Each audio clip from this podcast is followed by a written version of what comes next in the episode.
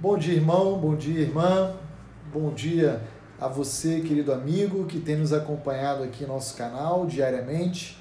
A graça de Cristo Jesus sobre você e toda a sua família.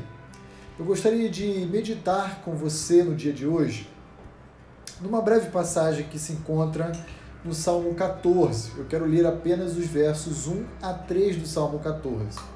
E olhando para essa passagem, aprender com ela sobre duas verdades. Primeira, sobre a ética do homem, e segunda, sobre a sua realidade de alienação em relação a Deus. Diz assim então o Salmo 14, versos 1 a 3. Diz o insensato no seu coração: Não há Deus.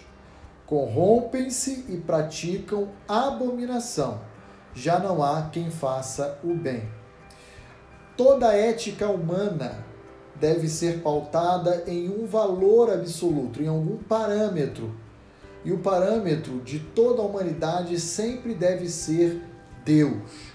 O problema é que depois que o pecado entrou no mundo, o pecado levou o homem a uma alienação tal que o homem natural diz para si próprio em seu coração: não há Deus. Ora, se não há Deus, logo não existe um parâmetro objetivo comum a todos que possa servir como paradigma das nossas decisões, dos nossos princípios, dos nossos valores. E é pautada nessa verdade que o salmista continua nos dizendo no versículo 1: Se alguém disser que Deus não existe, o desdobramento natural não pode ser outro senão o que ele continua dizendo: corrompem-se e praticam abominação, e já não há mais quem faça o bem. Para todos aqueles que não reconhecem Deus como o parâmetro absoluto do seu ser, em quem nós devemos buscar refúgio, em quem devemos consultar, em quem devemos aprender e nos espelhar, não resta outra consequência senão a alienação. Essa alienação de Deus pode ser percebida pela descrição que o salmista nos oferece nos versos 2 e 3. Ele diz assim: Do céu o Senhor olha para os filhos dos homens para ver se há alguém que entenda, se há quem busque a Deus.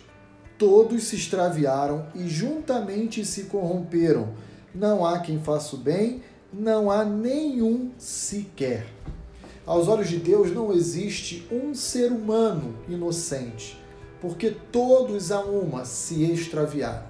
E o nosso único caminho que nos leva novamente a uma relação de amizade, de filiação com Deus, não é outro senão o próprio Senhor Jesus Cristo. Cristo veio ao mundo para nos reconciliar. Ele morreu na cruz do Calvário para apaziguar a ira do Pai, que estava destinada a recair sobre cada um de nós. E por causa do mérito da obra de Cristo Jesus, nós hoje podemos dizer que temos paz com Deus.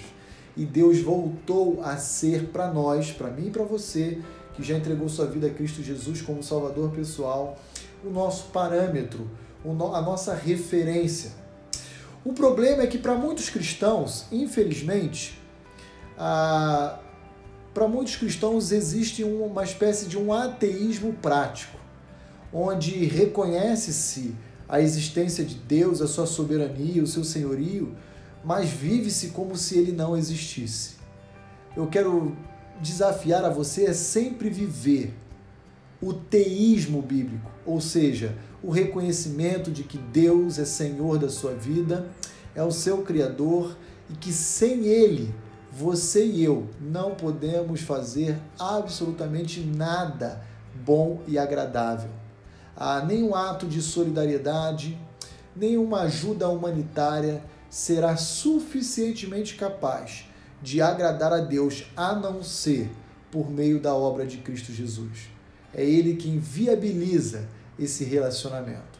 De maneira que eu quero concluir a nossa meditação de hoje lembrando você e a mim mesmo de quão infelizes nós éramos sem Cristo, desesperançados, falidos, mas por meio da cruz passamos a ter todos os benefícios que ela nos oferece. Seja grato a Deus.